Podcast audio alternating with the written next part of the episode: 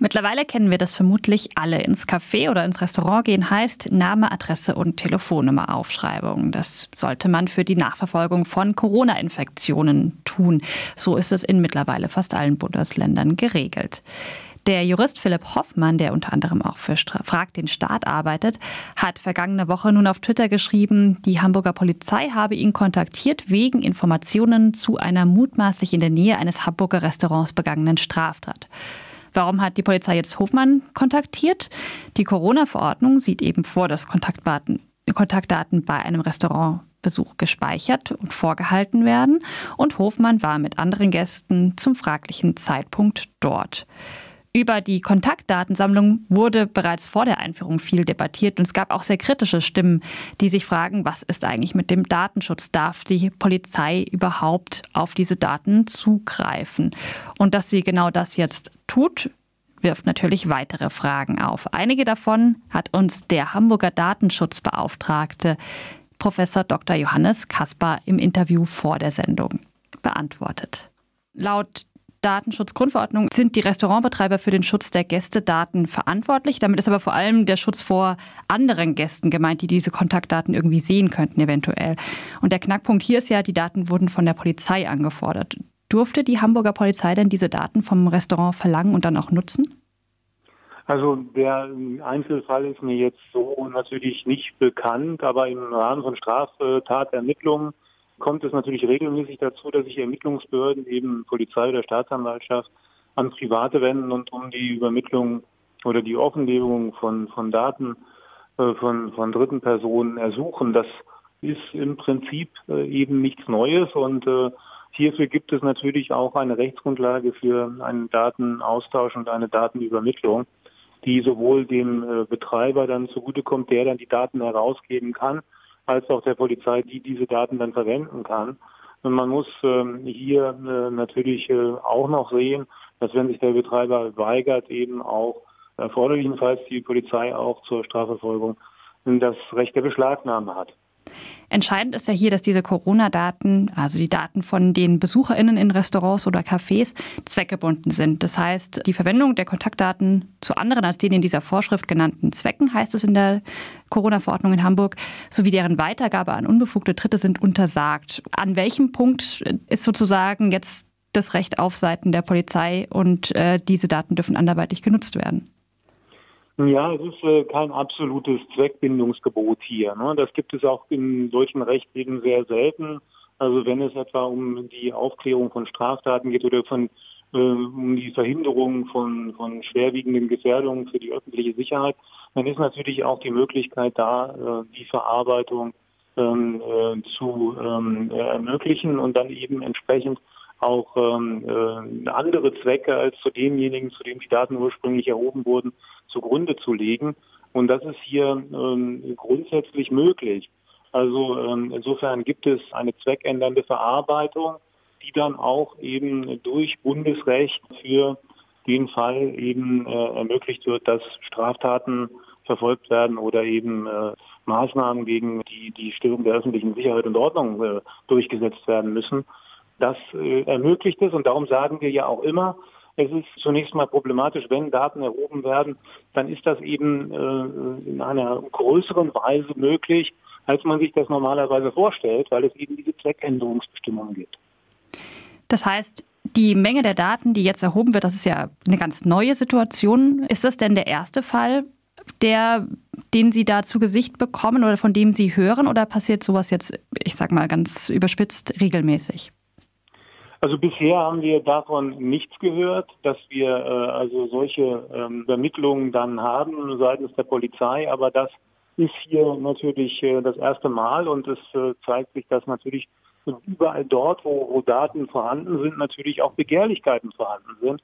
Und gerade bei den Polizei- und Ordnungsbehörden ist das natürlich dann auch häufig der Fall. Hier muss man ganz klar sagen, es geht darum, dass es ähm, Straftatenermittlungen äh, geben muss. Also die Daten zum Beispiel ins Blaue zu erheben, das funktioniert nicht. Es muss also ganz konkret eben auch vorliegen etwas, wo, woran man äh, die Datenerhebung und die Datenübermittlung dann festmacht.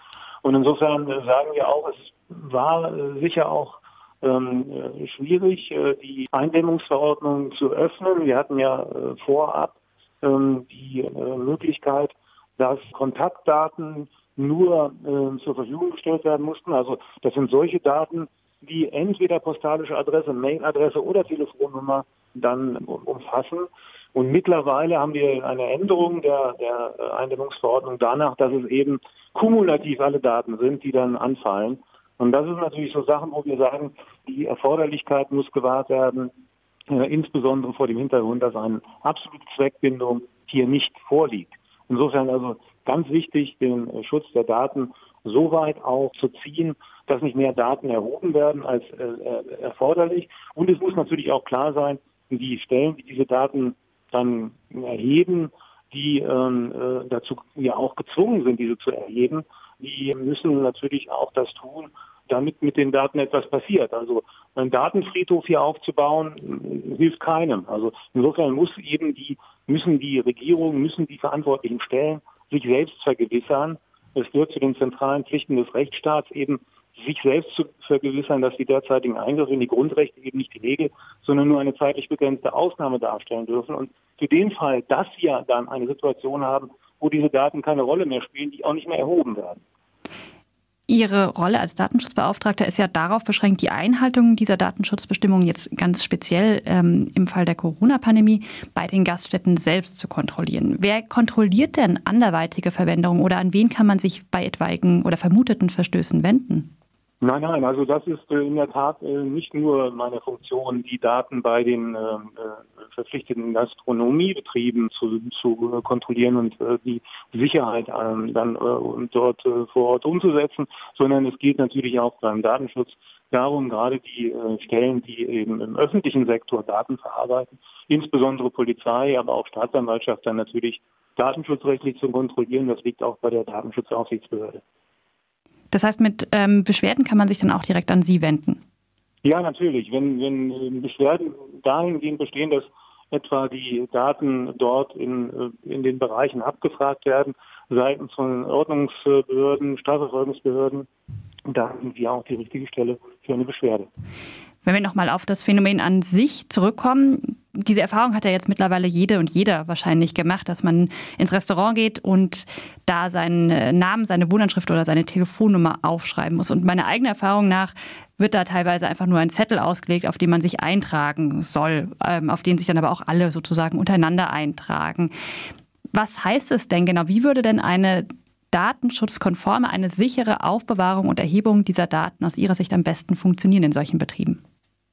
Also wir haben dafür Meldeformulare rausgegeben, die, die eben auch es ermöglichen, ähm, in einer solchen Weise die Daten zu erheben, dass dies eben für dritte Personen nicht äh, einsehbar ist. Das heißt, man muss eben im, jeweiligen Bereich die Personen notieren. Die müssen ihre Angaben machen. Diese Zettel müssen dann im Prinzip eingesammelt werden und dürfen nicht frei flottierend äh, auf dem Tresen herumliegen, sodass eben auch äh, jeder beliebige Dritte sehen kann, wer vor ihm dort das Restaurant besucht hat. Ähm, das ist ähm, mit äh, den technisch-organisatorischen Maßnahmen, die zur Sicherung von Daten äh, erforderlich sind, nicht vereinbar. Und insofern sind die, sind die Gastronomiebetriebe geraten hier eben auch äh, entsprechende Maßnahmen zum Schutz der Daten gegenüber dem, der, der Preisgabe an Dritte dann umzusetzen. Es gab ja schon vor der Einführung dieser Bestimmung, die ja bundesweit in zumindest sehr ähnlicher Form in allen Ländern existiert, äh, große Bedenken oder große Debatten darüber, ob das jetzt datenschutztechnisch sinnvoll ist oder äh, vertretbar ist, überall seine Kontaktdaten zu hinterlassen. Glauben Sie denn aus Ihrer Erfahrung, dass solche Fälle wie der jetzt bekannt gewordene dazu führen, dass die Akzeptanz gegenüber dieser Maßnahme sinkt? Ja, ich glaube natürlich, dass viele Menschen sich nicht vorher äh, auch äh, im Klaren darüber sind, wie weit eben die Abfrage von solchen Daten gehen kann. Und das ist natürlich in der Tat ein Punkt, ähm, der möglicherweise auch die Akzeptanz dann in Frage stellt, wenn es dann exzessiv betrieben wird von, von Behörden, dass dort die Daten zu ganz anderen Zwecken herausverlangt werden.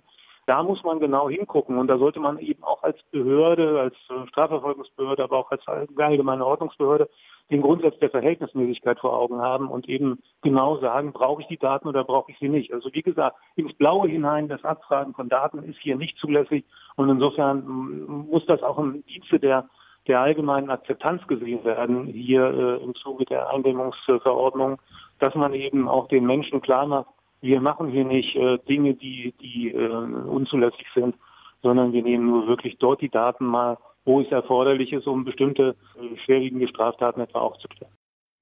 Johannes Kaspar, der Hamburger Datenschutzbeauftragte, zum jetzt bekannt gewordenen Fall, bei dem in Hamburg die Polizei die Daten, die Kontaktdaten der BesucherInnen abgefragt hat, um in einer Straftat oder einer mutmaßlichen Straftat zu ermitteln.